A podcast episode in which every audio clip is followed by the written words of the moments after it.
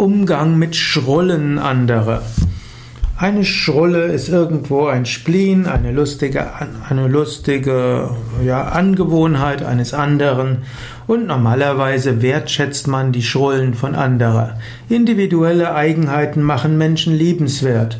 Wenn der eine sich immer hinter dem rechten Ohr kratzt oder an die Decke guckt, bevor er irgendwas macht, wenn jemand immer hm, sich an der Stelle kratzt oder wenn er eine bestimmte Art von heißem oder kaltem Wasser haben will, wenn er irgendwie eine Ausdrucksweise hat, wenn er einen bestimmten Kleidungsstil hat und so weiter, das ist doch schön. Wertschätze die Schrullen anderer und hm, mache dich niemals lustig über eine Schrulle von einem anderen.